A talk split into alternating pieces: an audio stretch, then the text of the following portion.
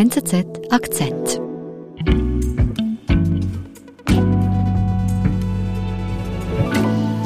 Trump ist tatsächlich schlagartig verstummt. Das heißt, er hat jetzt buchstäblich keine Plattform mehr. Und die Folgen zeigen sich tatsächlich numerisch. Also die Gespräche über Trump in den sozialen Netzwerken sind seit Januar um 91 Prozent zurückgegangen. Seit Anfang Jahr gibt es keine Posts oder Tweets von Donald Trump. Die Plattformen haben seine Konten gesperrt. Ist das zulässig in einer Demokratie? Astrid Langer spricht über diese Kontroverse und erzählt, wie es so weit kommen konnte.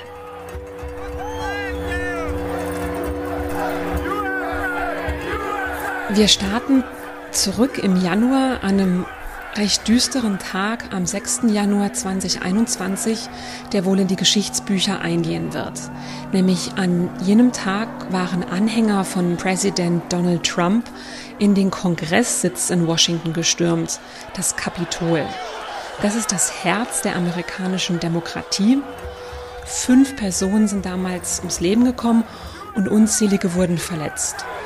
Und an jenem Nachmittag haben dann eigentlich alle darauf gewartet, was denn der Präsident nun tun würde, wie Donald Trump reagieren würde. Schließlich waren das ja seine Anhänger und sie hatten eben erwartet, dass er diese Maßregeln würde und zurückpfeifen.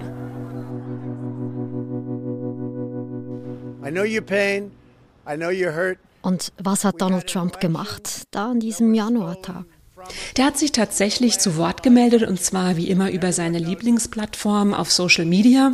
Dort hat er ein Video veröffentlicht, in dem er zunächst die Eindringlinge aufgefordert hat, nach Hause zu gehen. Dann aber Nadine hat er noch hinzugefügt, wir lieben euch, ihr seid etwas ganz Besonderes. We love you, you're very special. Und ein paar Stunden später hat er nochmal nachgelegt und hat dann die Aufständischen in einem schriftlichen Beitrag als großartige Patrioten bezeichnet, die sich immer an diesen Tag erinnern sollten. Mhm. Also statt die Gewalt einfach bedingungslos zu verurteilen, hat er Sympathien mit den Aufständischen ausgedrückt und deswegen gab es dann eben ganz große Befürchtungen, dass sich diese Ausschreitungen in den kommenden Tagen wiederholen könnten und dass womöglich sogar die Machtübergabe an den frisch gewählten Joe Biden nicht friedlich erfolgen würde. Wie ging es dann weiter nach diesem düsteren Tag in den USA? Also danach waren eigentlich alle Augen auf die sozialen Netzwerke gerichtet. Und tatsächlich ist am 7. Januar zuerst Facebook auf die Bremse getreten und hat den Präsidenten dort, wo er zusammen auf Instagram und Facebook etwa 60 Millionen Follower hat, die Konten gesperrt. Das heißt, wenn ich jetzt auf die Seite, auf die Facebook-Seite von Donald J. Trump gehe, sehe ich da den letzten Post vom 6. Januar. Mhm.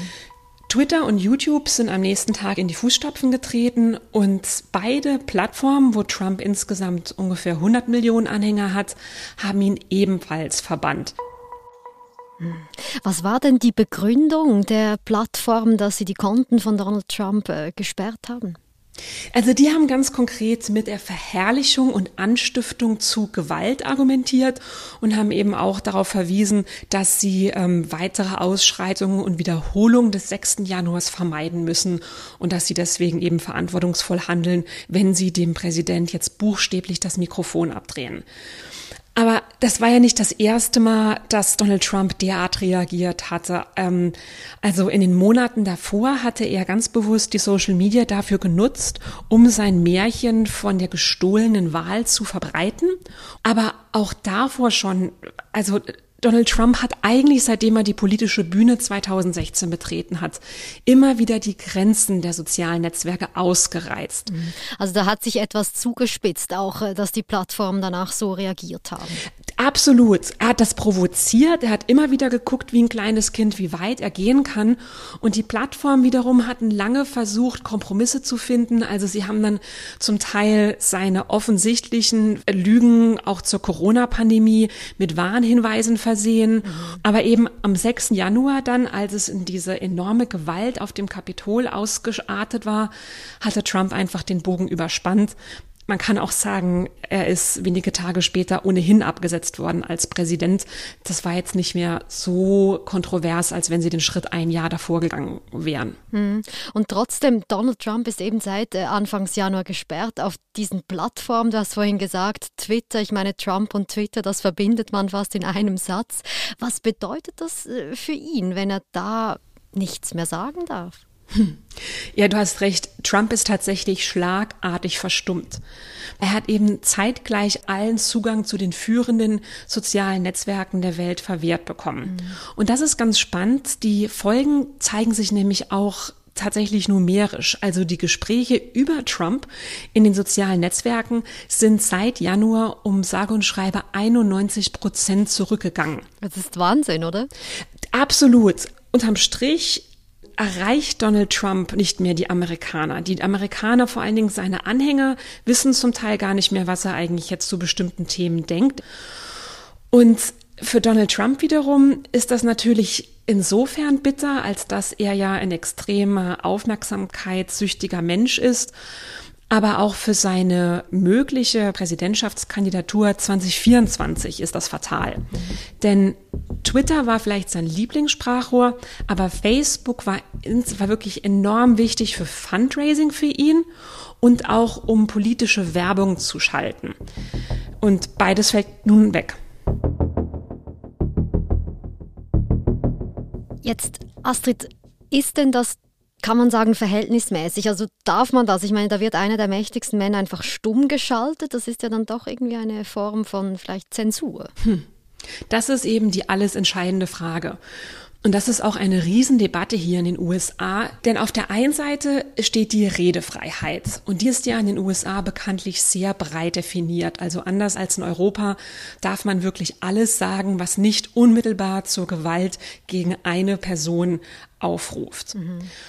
Auf der anderen Seite steht aber eben die Grundsatzfrage, wo verläuft denn die Grenze von dieser Redefreiheit, insbesondere wenn die offensichtlich in Gewalt und in einem Sturm auf das Herz der amerikanischen Demokratie gipfelt?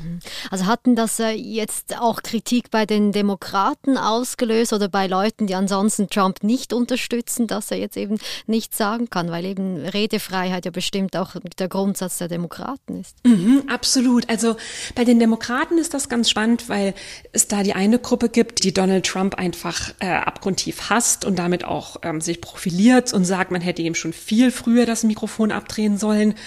Aber spannenderweise gibt es eben auch bei den Demokraten einige Leute, die ähm, damit ein gewisses Unwohlsein jetzt ausdrücken. Also ganz konkret hatte Bernie Sanders ein gewisses Unbehagen mit der jetzigen Situation ausgedrückt. If you're asking me, do I feel particularly comfortable that the then president of the United States could not express its views on Twitter. I don't feel comfortable about that. Now, I don't know what In einem Interview mit der New York Times sagte er, dass er es eigentlich auch nicht richtig findet, dass der frühere Präsident nicht mehr seine Meinung auf Twitter sagen kann. So I don't like giving that much power to a handful of high-tech people, but Bernie Sanders und auch andere Demokraten kritisieren eben, dass diese Entscheidung darüber, wo die Grenzen der Redefreiheit denn verlaufen, dass die jetzt in den Händen von wenigen privatwirtschaftlichen Firmen liegen.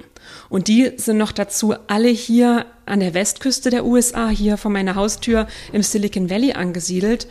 Und in den Entscheidungsgremien dieser sozialen Netzwerke sitzen nur wenige Leute und bei Facebook, dem weltgrößten sozialen Netzwerk, ist vor allen Dingen eine Person in charge, nämlich der Gründer und CEO Mark Zuckerberg. Mhm. Also da ist zum einen die Kritik, dass Trump in seiner Redefreiheit beschnitten wird, zum anderen aber auch eigentlich die Macht der Online-Plattformen. Absolut, ganz genau. Und da ist jetzt eben die Frage, wie reagieren die Plattformen darauf? Mhm. Und was machen die Plattformen? Hm. Facebook insbesondere hat da ganz gewieft drauf reagiert. Die haben nämlich die Verantwortung abgeschoben. Aha. Mark Zuckerberg hatte 2018 die Idee, dass ja er ein externes Aufsichtsgremium schaffen könnte, das zweifelhafte Entscheidungen von Facebook, was die Inhalte äh, anbelangt, überprüfen könne und da eben das letzte Wort habe. Also dieses Aufsichtsgremium ist einzigartig, das gibt's wirklich nur bei Facebook. Und dort sitzen 20 Mitglieder, also ganz viele Juristen, ein früherer Journalist, frühere Politiker. Und die schauen sich eben die vorgebrachten Beschwerdefälle an und haben im Einzelfall das letzte Wort darüber, ob Facebooks Moderatoren denn richtig gehandelt haben, Inhalte zu entfernen oder Konten zu sperren oder nicht. Mhm. Also ist das wie eine Art ein Gericht von Facebook, das unabhängig sein soll? Ganz genau. Das ist eben die Idee, dass Facebook sagt, wir tun diese Entscheide outsourcen und dieses Oversight Board hat das letzte Wort und damit hat Zuckerberg ganz bequem alle Verantwortung abgegeben und zieht sich da aus dem Kreuzfeuer auch in der Politik zurück. So dachte er zumindest.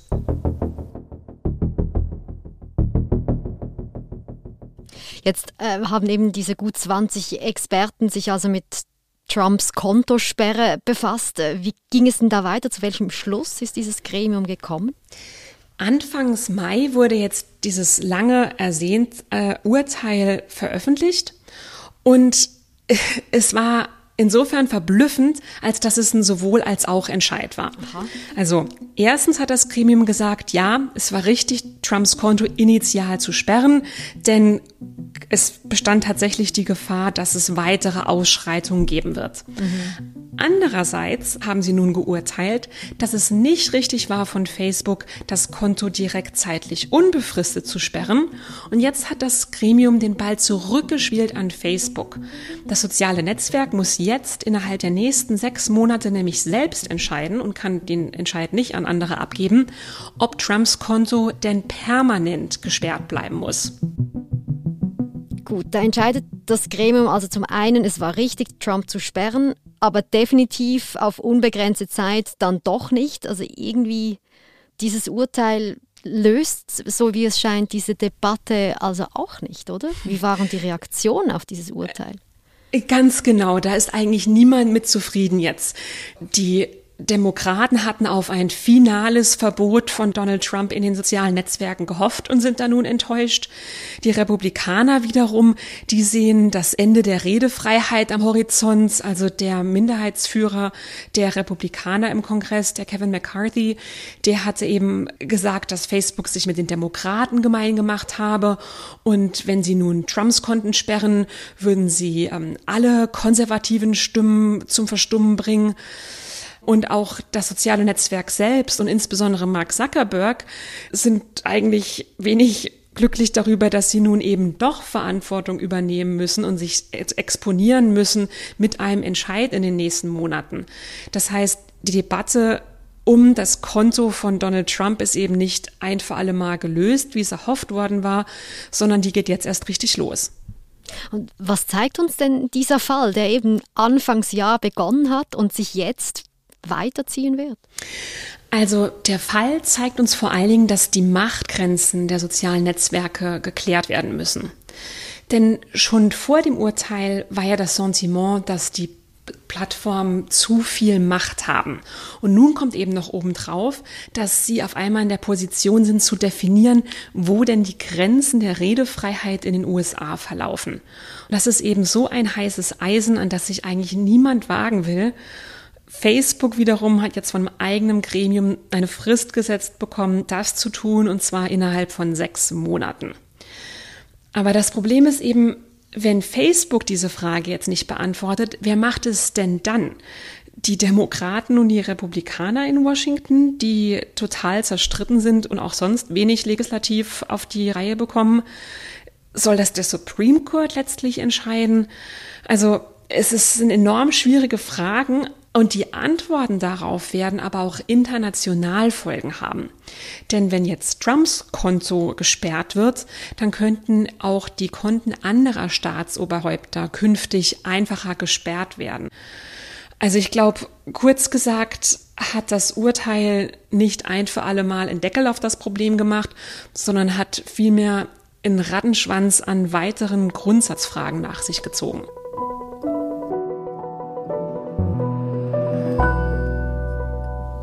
Astrid, was macht denn Donald Trump jetzt eigentlich in dieser Zeit, wo er nicht posten und tweeten darf? Also Trump ohne Social Media, das führt dazu, dass er jetzt Medienmitteilungen an die bösen Mainstream-Media schreibt. Mhm.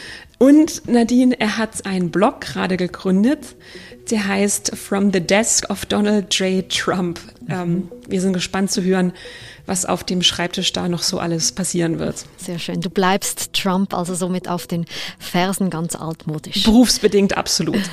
Astrid, vielen lieben Dank und liebe Grüße nach San Francisco. Danke, Nadine. Bis bald. Tschüss.